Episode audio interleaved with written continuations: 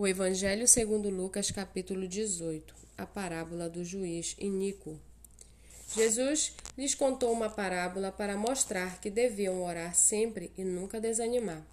Em certa cidade havia um juiz que não temia a Deus, nem respeitava ninguém. Havia também naquela mesma cidade uma viúva que sempre o procurava, dizendo: Julgue a minha causa contra o meu adversário. Por algum tempo ele não a quis atender mas depois pensou assim: é bem verdade que se eu não temo, é bem verdade que eu não temo a Deus, nem respeito ninguém. Porém, como esta viúva fica me incomodando, vou julgar sua causa, para não acontecer que por fim venha a me molestar. Então o Senhor disse: Ouçam bem o que diz este juiz iníquo. Será que Deus não fará justiça aos seus escolhidos, que a ele clamam dia e noite, embora pareça demorado em defendê-los? Digo a vocês que depressa lhes fará justiça. Contudo, quando o filho do homem vier, será que ainda encontrará fé sobre a terra? Jesus também contou esta parábola para alguns que confiavam em si mesmos, para se considerarem justos e desprezavam os outros. Dois homens foram ao templo para orar.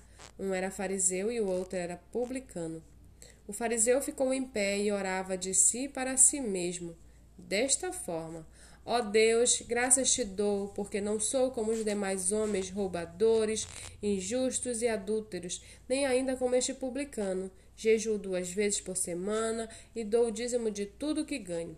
O publicano estava em pé longe, nem mesmo ousava levantar os olhos para o céu, mas batia no peito e dizia: Ó oh Deus, tem pena de mim que sou pecador.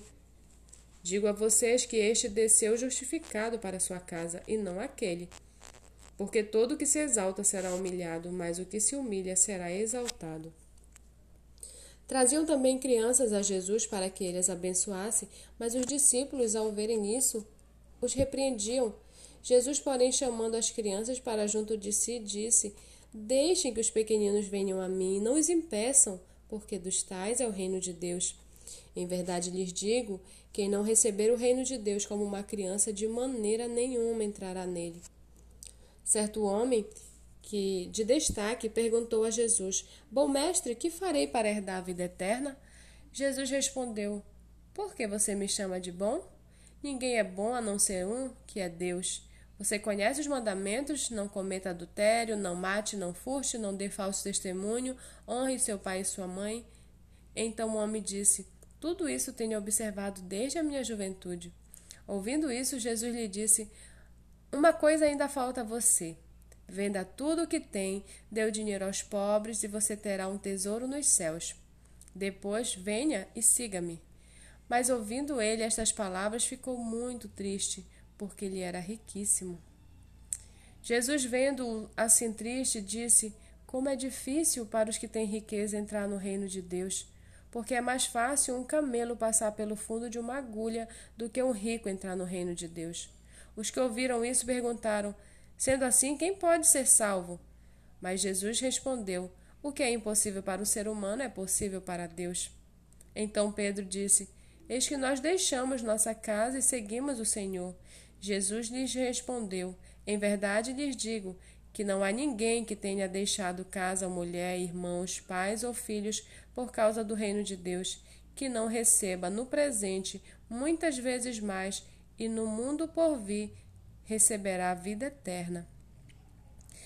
Chamando os doze para um lado, Jesus lhes disse: Eis que subimos para Jerusalém, onde se cumprirá tudo que tudo que está escrito por meio dos profetas a respeito do Filho do Homem. Ele será entregue aos gentios que vão zombar dele, insultá-lo e cuspir nele. Depois de açoitá-lo, eles o matarão, mas ao terceiro dia ressuscitará. Eles, porém, não entenderam nada disso. O significado dessas palavras lhes era encoberto e eles não sabiam do que Jesus estava falando. Aconteceu que, quando Jesus se aproximava de Jericó, um cego estava sentado à beira do, do caminho pedindo esmolas e, ouvindo o barulho da multidão que passava, perguntou o que era aquilo. Anunciaram-lhe que Jesus, o Nazareno, estava passando. Então ele gritou: Jesus, filho de Davi, tenha compaixão de mim. e os que iam na frente o repreendiam para que se calasse, mas ele gritava cada vez mais: Filho de Davi, tenha compaixão de mim. Jesus parou e mandou que trouxessem o cego. E tendo ele chegado, Jesus perguntou: O que você quer que eu lhe faça? Ele respondeu: Senhor, que eu possa ver de novo.